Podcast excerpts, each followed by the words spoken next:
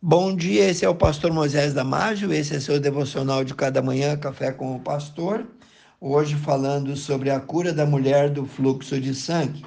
Está lá em Marcos capítulo 5, 25 a 34. O milagre de Jesus para com a mulher do fluxo de sangue ocorreu quando Jesus estava indo realizar outro milagre. Ele estava a caminho da casa de Jairo, cuja filha então estava em estado terminal, quando essa mulher tocou as suas vestes. Antes de se encontrar com Jesus, ela já havia gasto quase tudo que tinha. Ela também já havia sofrido por 12 anos de uma hemorragia. A hemorragia talvez não era constante, mas certamente era frequente. Então, periodicamente, ela sofria com a perda excessiva de sangue. Aquela hemorragia lhe deixava debilitada, fraca fisicamente. Além disso, o fluxo de sangue também a tornava impura, segundo a lei mosaica, leia Levítico 15, 19. Dessa forma, aquela mulher enfrentava uma série de privações religiosas e sociais ela jamais poderia ir ao templo de Jerusalém. Tudo que ela tocava também era visto como imundo. Diante da lei levítica, a cama em que ela dormia, a cadeira que ela se sentava, as coisas que ela usava, as roupas que ela vestia, eram todas imundas. Qualquer um que tocasse a mulher do fluxo de sangue era considerado imundo. A Bíblia também diz que a mulher do fluxo de sangue havia procurado ajuda de todas as formas.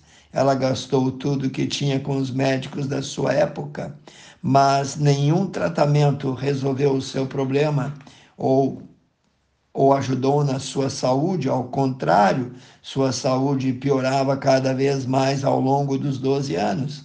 Leia Marcos capítulo 5, 25 e 26.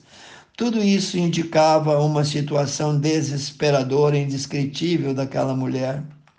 Nos últimos 12 anos da sua vida, ela havia vivido na solidão e uma solidão plena que acompanhava também a sua vergonha. Jesus estava seguindo por um caminho em Cafarnaum, cercado por uma grande multidão. Ele já havia curado muitas pessoas naquela região, então era natural que as pessoas o acompanhassem até ali. A multidão era tão grande que acabava dificultando sua caminhada. Eram muitos esbarrões e Jesus caminhava apertado, com dificuldade. Aquela mulher viu a Jesus e viu nele a oportunidade única da sua vida. Ela creu que se ao menos tocasse nas suas vestes, sua hemorragia seria estancada. Então ela veio por trás da multidão e tocou na orla do vestido de Jesus e imediatamente foi curada. Marcos 5:29. Mas a mulher do fluxo de sangue achou que poderia tocar em Jesus silenciosamente, ser curada e permanecer no anonimato. Por causa da sua condição, naturalmente ela não desejava se expor publicamente. Tão logo que tocou na orla das vestes de Jesus, a mulher entendeu que havia sido curada. Talvez por um instante ela provavelmente concluiu que Jesus nunca haveria de percebê-la, porém a mulher estava enganada Jesus sentiu que alguém havia tocado de uma forma diferente. Por isso ele perguntou: Quem tocou nas minhas vestes? Os discípulos acharam que a pergunta de Jesus não fazia sentido. Muitas pessoas estavam tocando mestre naquela multidão, mas Jesus sabia que alguém lhe havia tocado não apenas com as mãos, mas principalmente com a fé. Ele sabia que, em resposta a um toque de fé, um poder curador havia saído dele. A natureza divina de Jesus testificou que o milagre havia ocorrido. Então aquela mulher escutou a pergunta de Jesus e percebeu que ele a procurava no meio da multidão. ela estendeu e entendeu que não poderia se esconder.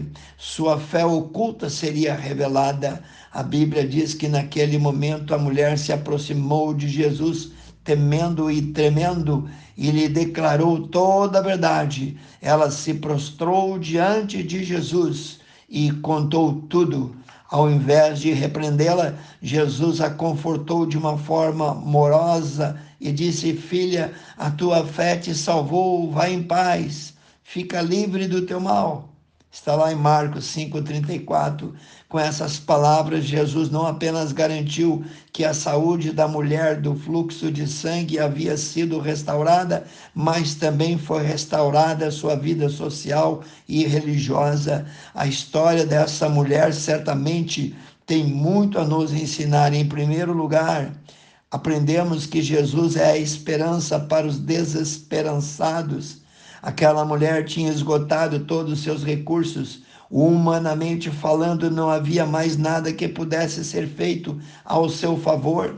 Mas Jesus é o médico dos médicos. Com Jesus é diferente. Por isso, Somente Ele pode transformar pecadores imundos, impuros e imperfeitos em filhos santificados de Deus dando-lhes vestes brancas, conforme diz Apocalipse, capítulo 3, versículo 5.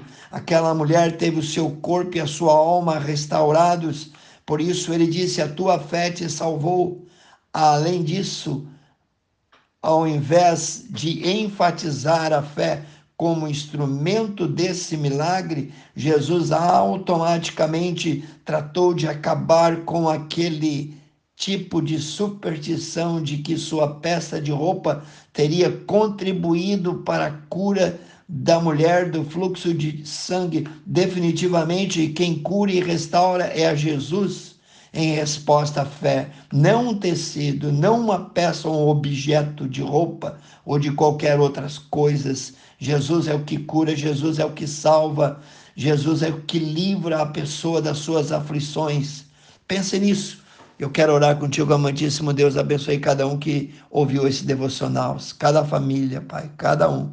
Eu peço e oro em nome de Jesus, amém. Se você gostou, passe adiante e eu te vejo no próximo Café com o Pastor.